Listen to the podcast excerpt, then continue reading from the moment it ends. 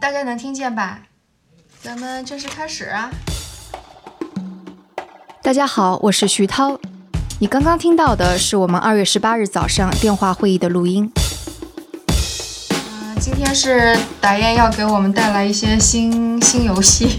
对，然后咱们玩的这个游戏叫做《让陌生人迅速相爱的三十六个问题》，我不知道大家知道这个不？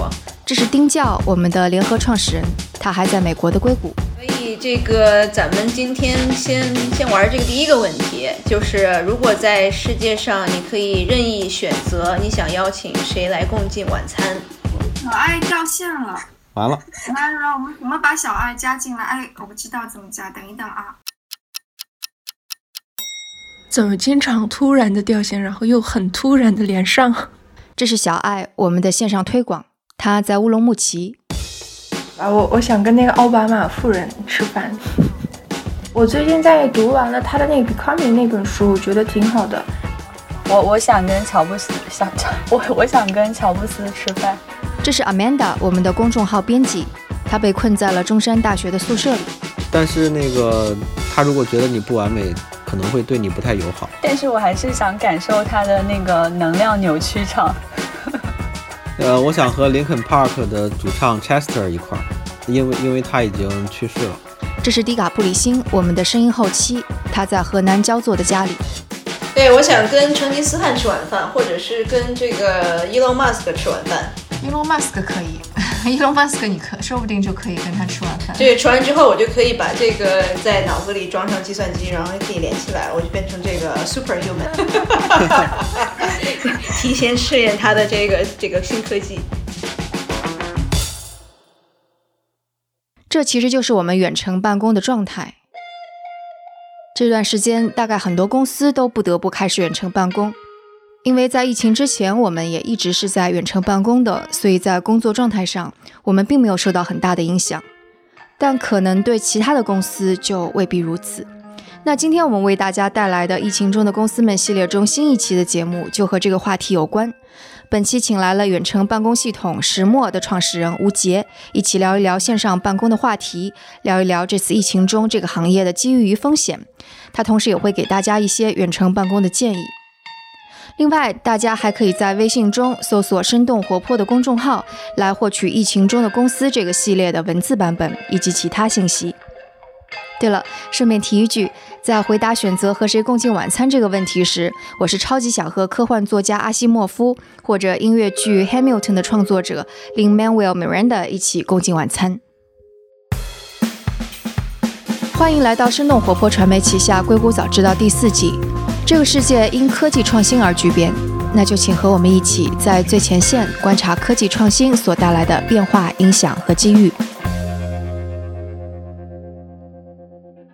今天和我们坐在一起的是石墨的创始人吴杰。Hello，吴杰，欢迎做客我们的节目。你好，我是石墨创始人吴杰。石墨是一个在线远程协作的办公软件，例如是可以在线同步使用 Word 文档呀，或者在线同步呃数据表格等等。那么，要不要先聊一下，说往年的春节前后，你们的业务量通常是什么样的一个状态？呃，往年我们到了春节，一般业务量都会就是下降，因为我们做的是办公软件嘛。但是今年是非常不同的，在疫情期间，我们使用量相反有大幅的增长，增长大概有多少？基本上有五六倍的增长吧，非常不一样，跟之前。那您个人是什么时候开始意识到可能会跟往年不太一样的？大概是在一月二十一号，然后那个时候我也一直在忙，就是在应对疫情的一些突发情况，然后好像是过完年之后，到了初一、初二。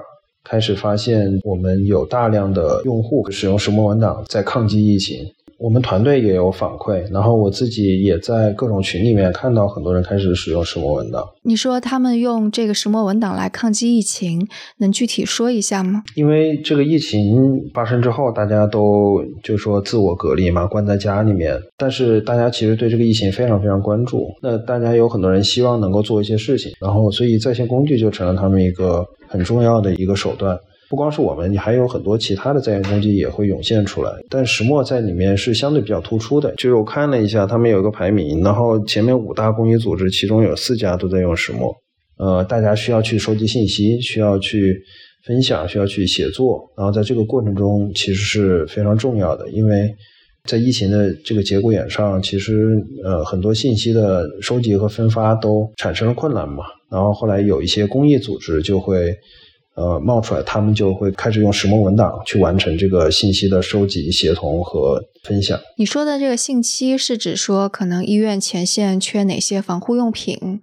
这类的信息是吗？对，其实有各种各样的，有的是有关这个疫情的信息的这个收集和分享，有的是有关这个呃物资，就是医疗物资的这个需求。因为有各大医院，他们都开始在网上进行这个求援，就是求助。因为也有很多这个物资的供给方，他们也非常想帮助医院。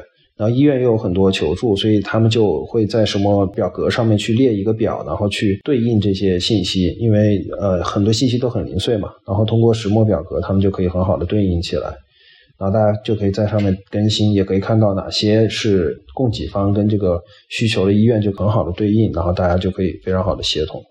然后还有一些，比如说酒店的一些信息，因为比如说有些患者他需要去隔离，他需要知道哪些酒店可以去隔离。然后还有，比如说医院，他们有些医生，他们也要有临时住的地方，他们也需要找这些信息。所以在疫情期间，其实有大量的信息需要汇总，可能之前的一些信息分发渠道都已经不适用了，所以他们就开始自发的很多公益组织就开始用石墨文档。你刚刚有说除夕之后，其实是你们还在休假的时间，对不对？对，我们那时候还在休假。那所以你们的员工是说自发的参与进来帮助他们解决一些问题，还是说其实？很多都还是自发的，就是让他们自己增长的那种。啊，我们发现就是说有很多公益组织开始使用石墨文档以后，我们也开始组织团队支持公益组织来抗击疫情。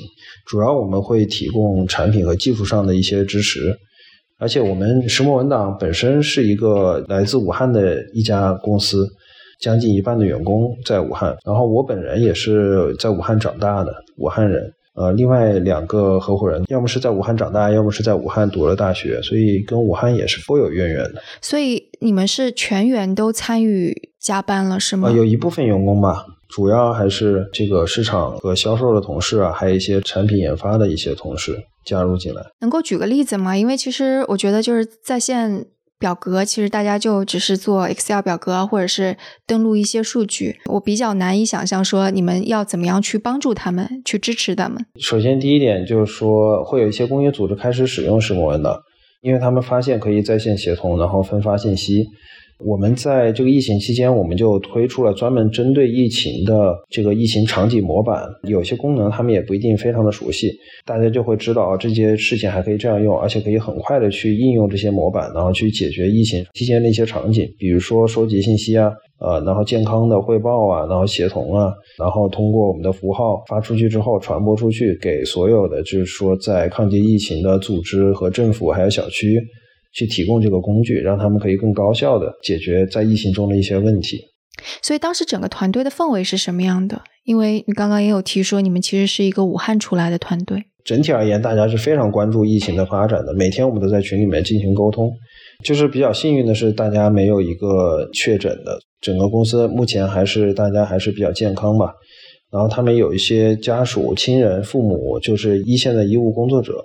所以有些小伙伴他会直接面临这种压力，然后另外呢，就是在武汉很多呃同事，他们也会用自己在家里面的时间去参与到这个疫情的抗击中去，直接去支持，看怎么样能够帮助一些抗击疫情的组织，然后去解决一些问题。你有没有直接去跟 NGO 这种公益组织的人去对话过？啊，我在群里跟他们对话过。他们还有很多细节的问题嘛，就是可能每天都会需要有人支持他们，我就会拉同事过去支持他们。你会觉得他们问的这些细节的问题或者产品的问题，跟之前你们其他客户问的会不太一样吗？会有一些不一样，因为比如说疫情场景它就不一样，疫情场景它主要是对于这个疫情的一些信息的收集、协同和分享。然后快到快复工的时候，我们就发现，就是全国的企业，他们现在都需要远程办公，然后也推出了一些帮助各个企业机构，他们能够在线办公的一些模板。之前我们可能更多的是在于某些场景上面的一些协作，这次疫情的远程办公，基本上要能够实现公司全员的远程办公，也就是说，我们要把整个公司所有的工作流程都能够去涵盖，所以它需要更多丰富的场景的一些支撑。比如说，我们会做这个考勤卡，然后我们会做项目的管理，会做 OKR。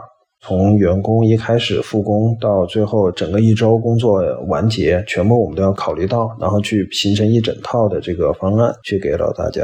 这个方案其实也是基于你们自己全员在线的一个经验，是吗？还是说其实你们会去考虑各个不同的行业？呃，我们可能很难一下子针对每个不同的行业都给不同的模板。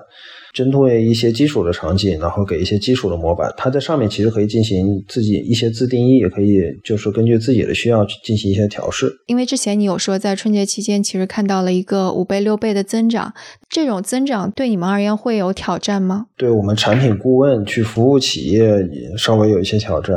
因为它毕竟就是一下子有这么多企业需要去服务，其他的还好，对流量对我们没有太大的挑战。我们我们的服务一直都非常稳定。你刚刚也有说，其实你们还蛮经常进行远程办公的，有一部分的同事在武汉，可能有一部分的同事在其他城市。那这个对你们公司本身而言会有什么挑战吗？还是比较习惯的一个方式。我跟另外两位创始人之前都在呃美国有。长期工作和学习的经历，我们之前在美国的时候，其实远程办公已经是一个成熟的一个理念吧。远程办公这个理念是来自于在硅谷的一些前沿的科技公司，这些科技公司它为了能够在世界各地能够收罗人才，它就提出了远程办公的理念，通过成熟的科技工具和一些管理方式，能够使它的效率非常高，这样他就可以在全世界各地去组建团队。我们在一开始成立石墨的时候就秉承了这个理念，所以整个团队还是有这个基因的。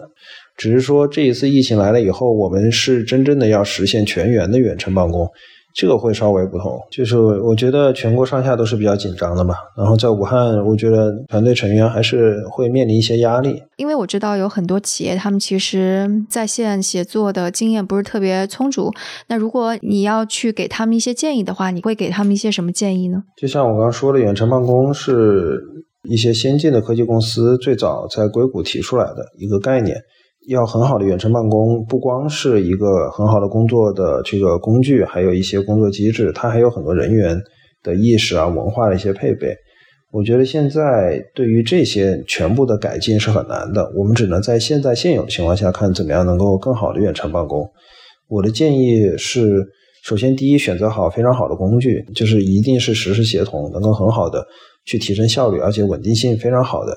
一个是即时沟通工具，比如说像钉钉、企业微信这些；另外一个就是视频工具，比如说像 Zoom 这种；还有一个就是文档工具，比如说像石墨这种。这三件套组织起来，就是可以非常好的去实现远程办公。这是第一点。第二点呢，在管理机制上，我建议就是全公司要有比较整齐的一个心跳机制。什么叫心跳机制呢？就是你需要每天早上一起先碰一个会，这个会要足够简短，然后去列出大家今天所要做的事情，让大家所有全组的人都能够知道我们今天每个人要做的事情是什么，然后在晚会去 check 去 review 我们的这个 checklist，就我们做的事情进展怎么样，然后还有哪些问题，这个早晚会是一定要开的，这样的话可以让整个公司在一个呃非常一致的一个沟通的节奏上面。然后每周就可以把这个每天的早晚会总结下来，形成一个周报。那么这个周报就可以使得各组的跨组沟通会非常高效。然后这样再形成部门的这个汇报。通过这个心跳的节奏和部门之间的周报机制，就可以把这个整个公司的信息沟通给呃循环起来。由于远程办公，大家沟通受限。大家不在办公室，所以呢，大家就会想很多机制去如何在高效的去进行沟通。但实际上，这些沟通的方式在办公室依然是有效的。所以，我觉得通过工具和这个机制可以非常好的解决这个问题。然后，我觉得远程办公本身而言，实际上是对企业就是组织效率的一个极大的提升。就远程办公的很多它的理念，不仅仅只是在家远程办公。呃，才需要的。其实，如果大家即使在办公室里面办公，如果呃远程办公所实践出来的这些机制都能很好的去实践的话，其实会使得整个组织的它的运转效率都可以提升。所以，我觉得远程办公它本身是一个非常值得去呃实践、学习和训练整个组织的一一套机制。所以你会觉得，经过这一轮疫情之后，你会觉得线上办公的这个行业会是一种什么样的状态？我觉得疫情之后，大家回到办公室，可能就是有些企业还会回到原来的样子，但是有些企业可能会因此而就是接触到了一些线上办公的工具，相当于这个在线办公工具在这一波里面进行了一个非常有效的宣传。所以对你们这个整个行业而言，其实是一个利好。嗯，长期来讲，我觉得是的。我我能问一下，你们现在的竞争对手是谁吗？我们竞争对手都是巨头，比如说现在腾讯文档、WPS。所以现在特别是疫情起来了之后，巨头们也都在争夺这个市场。所以你们现在的这个竞争是什么样的状态？是比较白热化的状态，还是怎样的？然后以及你作为一个呃稍微小体量一点的公司，你觉得优势是在哪里？要怎么去面对这种竞争？嗯，我觉得在这个时期，确实大家都会比较看重这个时期吧，去争夺这个时期的一些机会。我觉得大家赛道是不太一样的，比如说一些巨头，他们更多的会在视频会议，会在这个即时通讯上面加大很多的这个投入。我们的优势主要还是在专业性，这个 Office 就是文档，呃，Excel、PPT 这些方面，我们是做的最专业的。在这些方面，实际上专业性也非常的深。如果要用性能和它的功能复杂度最好的这个 Office 产品，云端 Office 产品还是会找到我们。所以我们的优势主要是在这个专业性。但 WPS 跟那个 Microsoft 他们的那叫 OneDrive 的服务也是很专业的，对不对？WPS 主要的优势是在传统软件端。它的这个云端这一块的产品是不如我们做的好的。我们在云端的 Office 是在国内做的最好的。然后微软的 Office，它的云端 Office 在中国的体验也不如石墨。就刚刚说了优势，那你觉得可能对你们而言挑战在哪儿呢？我觉得主要挑战在于，就他们的品牌和流量是一个优势，他们就是覆盖面会更广一些，所以他们推出一个产品会有更多人很快就知道，这个是他们的优势。现在其实其他的行业很多都会说，因为这波疫情对未来并不是那么看好，会是一种过冬的状态。那对于你们公司或者你们这个行业而言，会有过冬这一说吗？还是说其实可能会接下来都还蛮好的？我觉得我们肯定比服务业要好很多。这波疫情会给企业服务，特别是在线企业服务软件带来非常好的宣传效果。但是在未来的收入的话，我觉得可能得要等疫情结束之后，它的商业化的一些好处才能慢慢显现。总体而言，我觉得不是过冬吧，我觉得是一个宣传的机会，是一个比较好的契机。所以基本上对于这个行业而言，其实还是蛮乐观的。是的，嗯，非常感谢吴杰做客我们今天的节目。好，谢谢许涛。这就是今天的节目，感谢大家收听这次节目。这期节目除了主播和嘉宾的努力，也要感谢迪卡普里星和小爱。迪卡普里星是负责我们的后期剪辑，小爱帮忙把音频上传到所有的平台。他同时也是生小英这个账号背后的小伙伴。我们也期待听众你的更多参与，你可以加入我们的群。加入群的方式是添加生小英的微信生 FM 一 S H E N G F M 一阿拉伯数字的一。如果想要支持我们，可以给我们打赏，或者把本期音频转发给你一两位朋友们。那我们下次节目再见。